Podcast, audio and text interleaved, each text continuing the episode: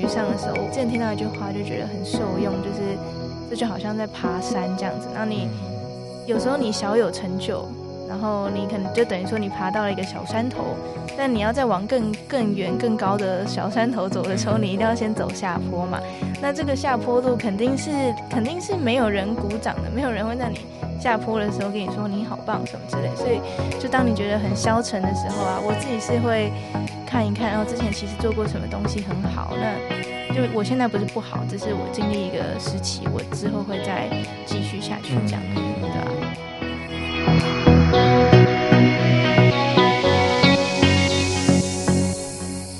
？Hello，欢迎回来《大学问》大学生的大哉问，我是主持人查理，今天有另外一个主持人，你叫什么名字？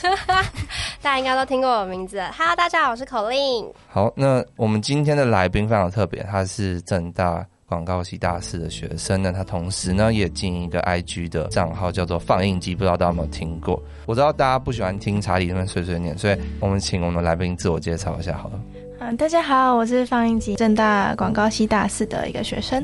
然后我经营的这个 IG 账号其实很简单，不敢说是影评啦，就是看完电影之后就会写一大堆很冗长的贴文，跟大家分享电影里面我看到和学到的东西，这样子。你是本身就很喜欢看电影吗？对啊，我本来就非常喜欢看电影。嗯，那你为什么一开始选择做这样的一个账号？因为看电影，大家都很喜欢看电影啊，我也很喜欢看电影啊。为什么你就会想做这个账号？我觉得应该分两点来说，一个是因为我在传播学院的关系，我觉得长期下来就是耳濡目染的，觉得每个人都好像都有一点什么热情之类的。嗯嗯。像我很多朋友，有些人开画画小账啊，还是有些人什么摄影账号什么之类的。那我那时候就觉得说，那我自己花非常非常多时间在看电影，就是疯狂的时候，一天可以看一到一到两部这样子。那嗯嗯嗯，我那时候就。觉得说，既然你花了这么多时间，总该留下一点什么东西。一方面是给自己有一个机会，可以你知道写下来，就是你可以反思回馈给别人嘛。那除了硬逼我自己的朋友看以外，那时候就想说，哎，那既然反正 IG 是免费的嘛，所以我就创了一个账号。为什么是放映机？听起来好像可以吃。我其实一开始没有。我以为那是食物的账号。对啊，我一开始取完这个名字，换上那个头贴之后，大家就说很像胖老爹的那个官宣账号之类。但是，就其实取放映机真是一个非常不有趣的来由，就是那个时候我只是想要一个动物做我的吉祥物，然后又想要念起来跟电影有关，然后就取了那个。以前现在也是啦，就是你看电影其实是从一个放映机播一个影片出来让你看到，所以就选了放映机，然后的谐音就是放映机。这样子，嗯、对，嗯嗯嗯，你取这个名字想很久吗？想超级久，就什么动物动物都想过，十二生肖全部都想过一遍。嗯、后来觉得还是你知道要有手有脚，然后可以像人，哦、就可以拟人化的，嗯，对，所以就选了几张。那你 IG 上面放一机的贴图是自己画的吗？嗯、呃，对，那个时候就是找我跟我朋友一起画的，就是找一个蛮会那个手绘板的人，哦、电绘板的人，然后我跟他一起想的这样。刚刚提到就是你自己画这些东西嘛，嗯，对，那是你本身就有这样背景嘛，就是你会做一些设计，因为我看你的 IG 账号也是设计感蛮丰富的，你本身就会画画吗？嗯，我是一个完全不会画画的人。嗯、我是在进了传播学院之后，稍微有碰到一些就是 AI 啊、PS 那些修图软体这样。那但是一直都非常的不专精，就只是大概知道怎么用。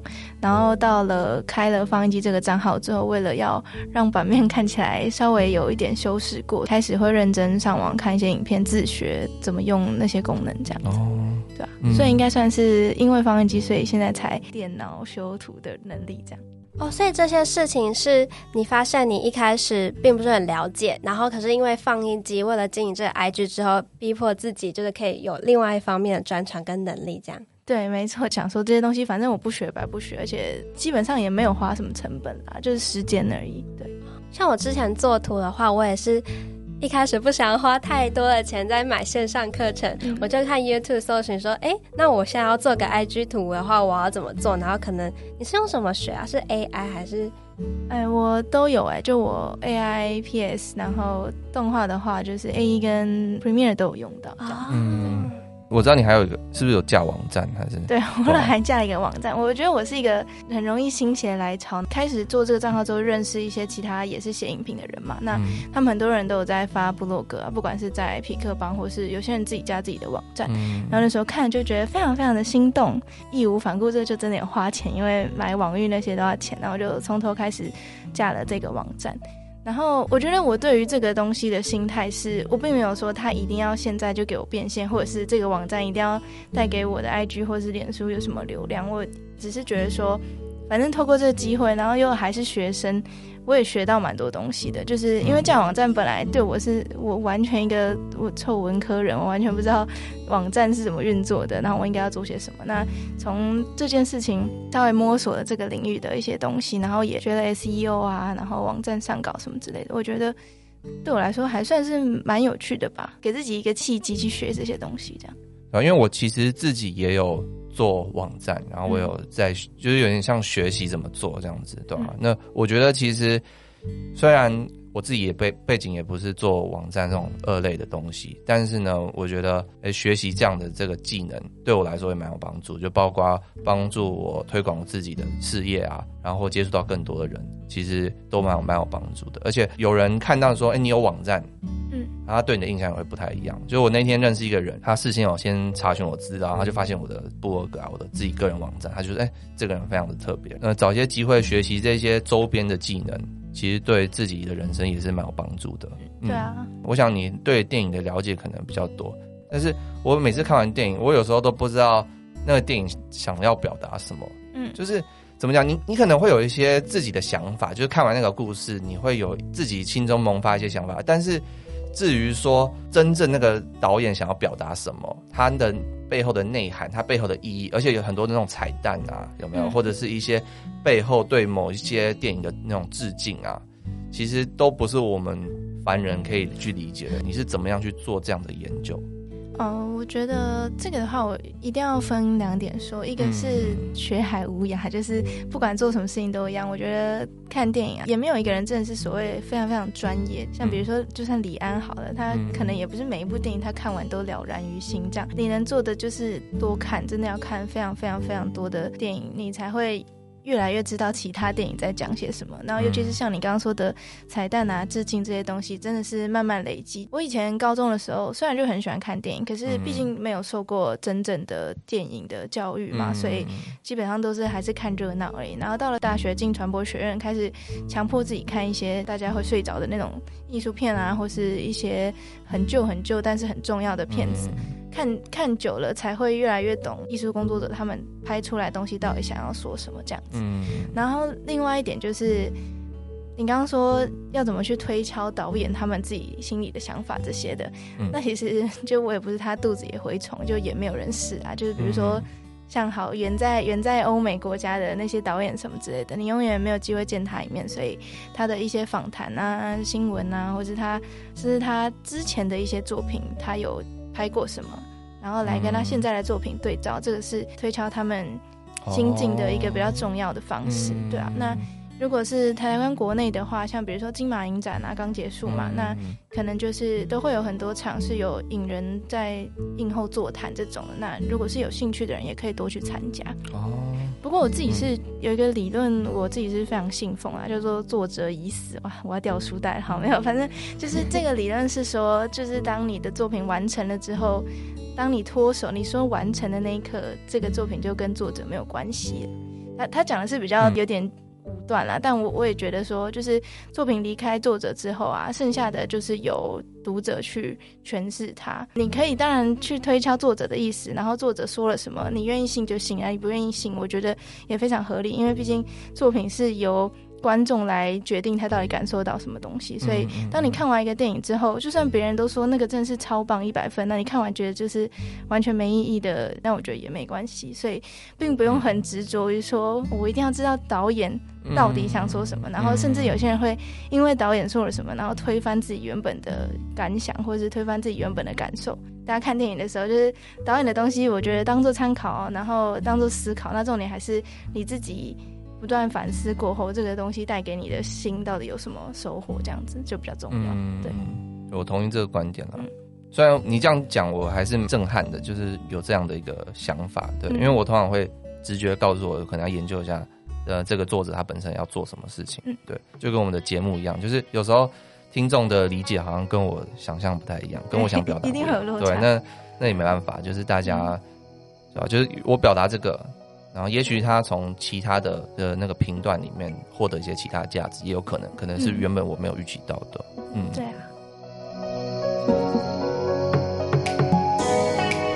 Hello，我是查理。今天想和大家推荐国泰世华 COCO 数位银行的服务。你知道啊，平常我和朋友吃饭结账时分钱其实不太容易。那这个 COCO 数位银行的服务就超方便，一个人统一付钱，其他朋友就可以 App 直接转账给他。重点是有人脸辨识转账功能，不用再等慢吞吞的验证简讯，轻松、安全又快速。另外还有一键锁卡、手机提款等多元功能，超方便的。我觉得最酷的是他们的 App 直接变成你的全自动记账软体，支出收入全部都自动整理在里面。对我们这些需要收支平衡的穷学生，真的太神了。申办也超简单，手机就可以完成所有的申请流程。如果你是十二到二十五岁的听众，在二零二零年十二月二十五日到十二月三十一日期间申请，并输入我的 COCO ID Charlie Huang，加我好友后再享一百元现金。活动详情都在资讯栏哦。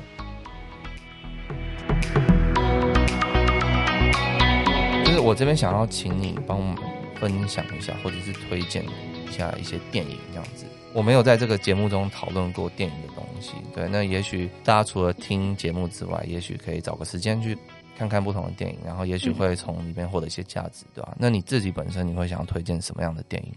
嗯，因为既然这是一个就是以大学生为主的。Podcast，那大家可能可以去看一下一部叫做《熟女鸟》的电影，嗯、它是瑟夏罗南演的。那基本上就是在讲高三的这个女主角，她面对就是这个人生的十字路口，就很像我们大现台湾的大学生一样。就我觉得那心智年龄是差不多的，在这个时期，我们的每一个心情或是每一个抉择，在我们心里都觉得我们都看得非常重啊。就是呃，开心也好，不开心也好，对我们来说都把它看得好像生死一样那么那么浮夸的东西，然后。我们可能每个人都都觉得，每个人在半夜的时候都觉得自己是全世界最可怜的人哈、啊，然后想了很多有的没的。那当然，我们每个人的确也都遇到一些课业上、未来抉择，甚至是感情上各种各样的问题。嗯，嗯，那这部电影会让你知道说，哎，这些问题真的是全世界都有，而且不管什么年龄人都有。然后。你不需要把这些事情都去想得太严重，你选一个方向之后不要后悔就好，因为你的人生还很长嘛，就是你随时随地你都有机会再去尝试别的东西，而不是说你今天选了这个，选了这个男的，或是选了这个大学，或是选了这个实习工作，你就一辈子一定要做这个或什么之类的。就我觉得看完这部电影，你会心里会比较舒坦吧。一方面是找到一个共鸣，说，哎，这蛮多人跟我一样有这种烦恼的。那另一方面就是。给自己一个一个希望，说就是哎，之后会更好，我会不断有机会再做选择，然后我会越选越好，这样子。对，嗯嗯嗯嗯。虽然我自己没有看过啦，但是他的确是在我的那个清单里面，因为我知道他好像有得过。奥斯卡还是什么？对，蛮得过蛮多奖。对对对，所以我知我有知道这一部，然后我有想要把它看完，但是还没有时间去看它，对吧？嗯、那我觉得，你不觉得它名字取得很酷吗？熟女鸟，我光听电影名完全不知道它在讲什么。嗯，因为熟女鸟是因为这个男女主角就是一个稍微有点叛逆嘛，毕竟就是在一个。他觉得自己心灵成长的一个冲撞期，这样子，所以他那个时候就不喜欢自己原本的名字，他就替自己取了一个小名叫 Lady Bird，这样，所以他就是直翻。那那个名字在电影里应该是代表说这个。青少女对于自己的一个向往吧，她希望自己成为一个 Lady Bird 这样子。但这个 Lady Bird 到底是什么形象，在每个人心里就不一样。就是你你你可能大学毕业的时候，你也是向往自己以后成为或许是企业家，或者是医生或什么的。那这个 Lady Bird 就是象征这个女主角她自己想要成为的那个样子。哦，对。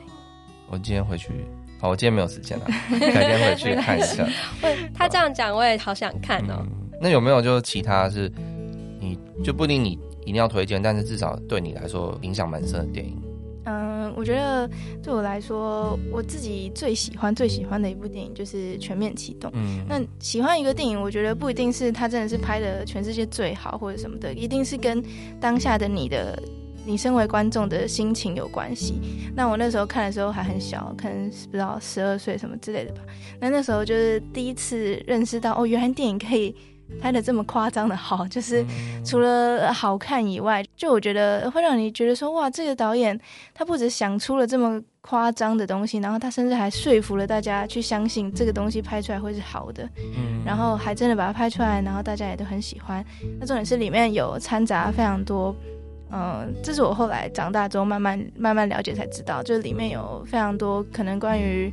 心灵的一些理论啊，关于梦境啊什么之类，就是那并不是凭空杜撰的。然后里面的里面每个人物的冲突之类的，也都是都是我自己觉得非常深刻吧。所以看完那个看完全面启动之后，还有后来我每一次在重看，我都会觉得说，如果能拍出这样的电影，就是对我来说会是非常好的一件事情。那现阶段我还没能力嘛，这个电影是在我心中是一个。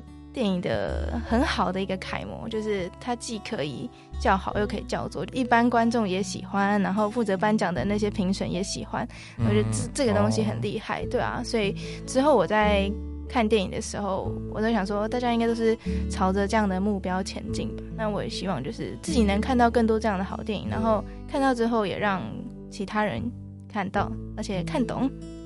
而进而去喜欢，那我觉得就会蛮有成就感。对，所以这部电影就是影响我比较深，这样子。嗯，对。查理是不是看过《全面启动》？有，我看过啊。嗯。但是我在有时候我也不知道他在讲什么。对，你是说诺兰吗？我我对于我对于电影的理解就很浅薄哦。对，就是我会看那种大家推荐电影，但有时候就是。我还是不知道他想表达什么。可能电影对你来说是一个娱乐、放松身心的方式，这样也很好啊。嗯，对，就是很多那种像你刚刚提到，就是有些电影的确它得奖可能就不好看，或就是或者是没有人懂他在讲什么，就不会去看他这样子。嗯，对啊，对啊。但是要同时达到，就是同时喜欢观众喜欢，然后呃评审喜欢，就是很难得的。对，对啊，对啊。那我有时候看那种。观众喜欢那种爽片，那当然就我当然也会看得很开心。但是他本来就没有什么内涵，那就是看那种奥斯卡那种，有时候我其实不太想表达什么。像是我很印象很深刻是那个那个月光下蓝色男孩，嗯、然后我看完之后，哦、那一年很红。对对，对。我看完之后就啊结束了，就是我 what 这样子，然后我就很很不想放弃啊，我就是上网搜寻那些影评，啊、对，对到底到底这里好看在什么点？然后我看那种很多影评，就是他说这个是今年最好看的电影，而且是在他的奥斯卡之前他就已经说了，嗯、就是，所以我就是不太懂那个影评的那些人他们的思维跟一般人的思维的差别这样子，哦，对吧？就是你你有动过什么脑的手术吗？没有，好 好险没有。哎，我觉得，嗯，应该说。当当你一个东西越看越久之后，就会这样讲，可能大家会觉得不太好听，但就是你真的没有办法跟一开始看的时候一样，就是你已经没办法再单纯的享受一部电影。就我有些电影是我现在觉得超级普通、超级不好看，可是我觉得五年前的我可能会觉得超好看，对啊，因为你慢慢开始看久，就像你要一个厨师，他再去欣赏。他再去欣赏那种随便乱做的东西，他小时候可能就很好吃，但他现在感觉就是没办法，他没有办法克制的去想到一些技术层面的瑕疵啊，或者去想到一些某些地方可以再更好之类的，所以所以想法肯定会跟大众不一样，因为大众看的电影肯定没有就是以职以看电影为职业的这些人还多嘛，对啊，那再来就是至于说。比如说颁奖的那些东西，可能在在大家眼里就是比较无聊、比较枯燥这样。我我也不知道为什么会这样，因为我我自认自己绝对还没有到那种什么奥斯卡评审的这个这个范畴。常常他们颁给颁颁给那些人，我也是觉得哈什么意思？就是我自己看完也也我也会有觉得哇天哪，真的是太无聊啦。就是这种时候一定会有啊，所以我觉得还是回到那个啊，就是跟你当下的心境。最有关系。像有些电影，我明知他拍的其实普普通通不太好，可是就是跟我当下人生或是什么事情，跟我当下的情况有共鸣，那我就会觉得哇，真的是很好看。对，我同意这件事情。就很多东西很普通，但是你就是有那个。就莫名的那种感动，对啊，对对对，就是会打到你这样子，所以当然我还是不太喜欢那种影评跟一般人就分成两群这种事情啊，因为我觉得大家都一般人嘛，而且老实说，影评有什么门槛呢？我我自己也不算有什么专业，你现在想要写一篇文章说它是影评，那也可以啊，所以我觉得其实没有什么。没有什么分两种思维这样子啊，就是对，嗯、就是都都可以去尝试看看。或许你的朋友跟你说，哎，一定超无聊的，不要看的电影，说不定有其中一部就深得你心，就是也很难说这样。对嗯，那你平常都是怎么找电影？因为电影很多嘛，你不可能每一个都看，就是，嗯、还是你每个都看？哦，当然没有。对，那那你是怎么去 挑你的？电影怎么挑哦？嗯，当然是因为我就会很关注电影的一些资讯嘛，所以有新的电影，我大部分都会看一下预告。那有有喜欢的，我就会去看。然后现在有很大一部分，就是因为偶尔啦，会有一些试片的邀约呢。因为不用钱，所以我就，所以我看那些电影的频率可能会比较高一些，然后再来才是我本来就很想看的电影，然后我就一样花钱去看或什么之类的，然后朋友推荐啊，老师开的片单啊或什么之类的，这样慢慢去看，对啊，嗯，感觉我没有试片邀约，我没有去，你现在开始做电影之类的，搞不好就有，我们我们上次有啊，啊，你记不记得？我我问你说你们要不要去？那那是真的吗？真的，我以为我想说有可能是诈骗，所以我想说 不会啊，那是真的啊，就是呃，其实就是一场免费电影，没什么厉害的，就是要看是什么片啦。有像哦，像我之前看《天能》的试片的时候，那个是因为我是第一次看那么重要、那么大的电影啦，因为平常给我的试片都是一些小的，那那个是我朋友带我去的，然后。就是还要一开始要先签保密协议，然后、哦、真的、哦、对啊，然后进去的时候手机要统一收起来，就是会给你一个袋子，那、哦、个那种那种装那个眼药水不能晒太阳那种眼药水，就是暗很暗的袋子，然后密封袋，然后你要密封起来才能走进去，然后电影院走道上都会站一些穿西装的那种保全呢、啊，只要你有快要拿出手机的动作，他就会走过来说不好意思哦，我们这边不能划手机什么之类的，嗯、对啊。他是会要求你之后要写影评吗？还是他试片只是让你先看这样？嗯，这就是看公司。那有些公司是会明文规定你说，哎、欸，请麻烦帮我们产出一篇贴文，或是怎么样怎么样。哦、那呃，当然是越大公司就越会要求啊，越小的片商就不勉强你这样子。哦、对，但基本上就是出于礼貌啦，最少都还是会发一点什么东西，最少会发一个限动这样。但天能要产出一篇文还蛮辛苦的，对啊，对啊，呃，不过因为试片大部分都是可以一个人带一个人啊，有些是一个人可以带三个人，所以如果你是被带去的，你当然就不用了，就只有。那个被邀请的人有这个责任，这样。我现在真的超想聊天的呢，但是查理还没看过，我好怕爆你的雷哦。你一定要去看，我会去看，我会很好看，我去，我会去看，我会看，我看。你今天挤满了好多片单，对对啊。那我所以，我想就是在问一个问题，很非常重要问题，就是我想很多听众都很喜欢看电影，嗯，当然我相信也要听 podcast 啦，但是除了 除了听看听 podcast 之外，要去看电影，那有什么资源可以让他找到好的推荐的东西？这样子。有什么资源？你说对啊，就是哦，就假设我今天突然有个闲时间，然后我很想看电影，可是我不知道要选哪一部电影。那通常来说要嗯、呃、怎么？或者我想要去下载一些电影，那我来看。啊、那那你就追踪放映机啊。那介绍一下你的账号，这样子。账号好，你觉得你的特色是什么？就是现在的方向比较像是，就是我还稍微会跟一些时事，就是芯片啊，然后比如说金马奖啊，我也有做一个系列贴文。所以如果你是要找芯片的话，我有一个限动精选限动，就是现正热映，就是现在有在院线上的，然后会一个。一小段短短的文字来跟大概跟你讲一下这是什么东西，所以如果你是今天就非常想要走进电影院，那你就可以点这个线动来看。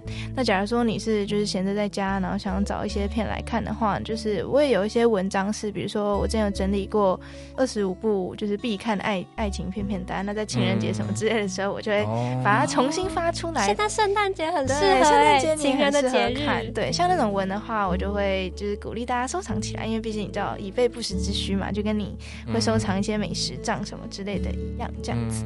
对，那我这个人呢，就是很闲，然后又社群重度成瘾，所以我也是蛮喜欢大家直接私信我问我他想看什么。像我有一些朋友，甚至是会就是半夜突然打电话给我，然后跟我说：“哎，我现在想看一部可以让我笑，然后不要太不要太长的电影。”然后我就会想一下，然后给他一个答案这样。那我觉得这这这种其实也不错，希望能认识更多爱看电影的人什么之类，所以我也是很欢迎大家可以直接问的。对，嗯，像你刚刚说你可以推荐，那你推荐我一部。嗯、呃，大概这时候可以看电影，或者是最近上映，你觉得推荐大家可以趁着还没有下片之前去看。最近的话，因为嗯、呃，因为你大家知道是下半年是一个国片年吧，嗯，毕竟因为疫情的关系，所有的片子都挤到下半年，哦、然后国外片子都没上，所以现在有非常非常非常多国片可以看。嗯、那我自己的话，如果你想笑一下，我觉得《消失的情人节》是一个蛮可爱的电影。就是好像我听过这个在干嘛？你这个皱眉头，就是我听过这个东西。我也好像有听过。但是情人节就是刘冠廷跟大佩一起演，它是一个魔幻奇幻爱情小品喜剧吗？喜剧，对对对。其实是台湾蛮蛮少，蛮台湾根本没有拍过什么奇幻电影，因为没有成本，也没有那个。那个创造力这样，所以这部电影其实蛮有趣。那就是大家想要放轻松的话，我蛮推荐去看，尤其是找带着你的男女朋友什么之类的。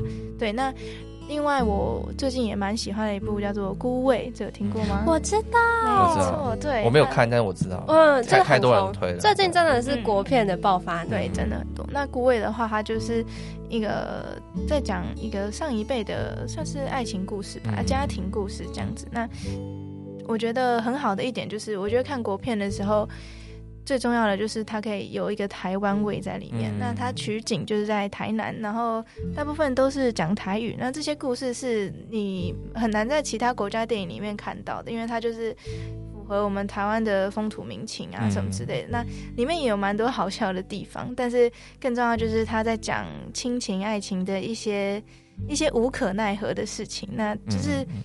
非常的非常的真实啊！我觉得除了让让你哭，当然是看电影的其中一种功能。但除了这个以外，我觉得也是多少都会让你想到一些你自己的亲戚朋友啊，或是你上一辈。那如果你很幸运，身边完全没有这种会让人觉得有点难过的事情的话，那那那就很棒。你看完可能就会觉得哇，那我们家庭真的都很好呢。这样对。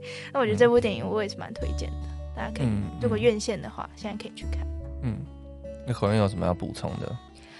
呃，那如果是欧美片呢？如果我现在突然很想看欧美片，然后因为最近刚好是圣诞节了，想要有一点圣诞氛围的片的话，会有推荐的吗？真的没有，因为最近真的，最近欧美电影真的是，尤其是大家，其实我觉得台湾人在讲欧美电影的时候，指的就是好莱坞啦，因为哦，对，就是因为大部分观众其实不太看一些法国、德国的片子，所以嗯、呃，好莱坞的话，最近真的。是不免俗的，就只有《神力女超人》对，嗯、快上映了这样子，对对，其他其他好莱坞应该是真的没有什么，真的没什么东西可以给大家看。不过哦，最近那不然讲一个少少见一点的好了，就是如果大家愿意去尝试突破那个文化的壁垒的话，我觉得有一部伊朗电影叫做《气毒风暴》，最近在台湾上映。气毒风暴，对，那大家听到伊朗电影就想说啊，那是什么？伊朗讲什么话？就是就是真的非常非常不了解。但是这部电影我觉得会推荐给大家，是因为它的题材就是算是台湾人是。比较能接受，就是你知道有警察、有坏人啊什么这种，然后是刺激的，所以嗯、呃，就算没有没有很把心沉下来看，也是会得到一个很享受两个小时的观影体验。嗯、那如果说你可能像我一样有一点闲情逸致的话，你可能就可以透过这部电影去认识一下，就是伊朗这个这个地方的一些。嗯一些情况，这样，因为以往我们透看知道这些中东的国家都是透过好莱坞的眼睛嘛，就、嗯、要不是就是包着头巾然后卖炸弹这样子，就是所以所以如果有机会的话，我觉得看一下《缉毒风暴》这部片，就会让你知道说，哎，其实伊朗跟你原本想的不太一样，他们也有，他们也是有成一套一套的规范跟制度，然后那部片里面讲的是。就是毒品这件事情怎么在他们的社会的每个阶层流通，然后一些社会结构的一些无奈吧，对啊，那我觉得也是蛮深刻，而且蛮震撼对我来说，因为我自己也不是什么中东的什么什么很精通这个地区的人，所以看完之后，我觉得那个文化冲击是很好的一件事情。就是毕竟电影就是透过一个镜头，让你去看到一个你到不了，甚至听不到的一个地方嘛。所以这部电影推荐给大家。我刚刚想到一个还蛮启发我的点，因为你刚刚有讲说，因为大部分人都是透过好莱坞的角度去看中东等等之类的。因为其实我在看电影的时候，电影对我来说就是一个娱乐的方式，我不会想那么多。但是我可能不知不觉被潜移默化说，哦，原来中东就是这个样子。所以就感觉大家去看电影的时候，也可能要小小意识到，哦，这是他的角度，嗯，就好像《艾米莉在巴黎》呀，我超喜欢那个影集。可是很多法国人就说他们其实不是长这样，就是类似那种感觉。嗯嗯嗯嗯，好，那想做个总结啦，那就是想要问是说，你觉得进到戏里面我有什么感想，然后想要分享给大家，觉得可以对其他有一些价值这样子。嗯，好，嗯。在做完也没有做完，就是因为我觉得这是一条没有尽头的路吧。嗯，就是讲讲一个那个比较比较文青的，就是我觉得大家在做某一件事情的时候，反正就是不管你努力做什么事情，不管你是考研还是什么之类，就是各种没有的没的事情，你总是会在某些时刻觉得好像哎，我不成功，就是我好像做这些事情。没什么成效或者什么之类，就是这很正常嘛。你总没有没有人天天在收割成果的嘛。所以，当你觉得很沮丧的时候，之前听到一句话就觉得很受用，就是这就好像在爬山这样子。那你有时候你小有成就，然后你可能就等于说你爬到了一个小山头。但你要再往更更远、更高的小山头走的时候，你一定要先走下坡嘛。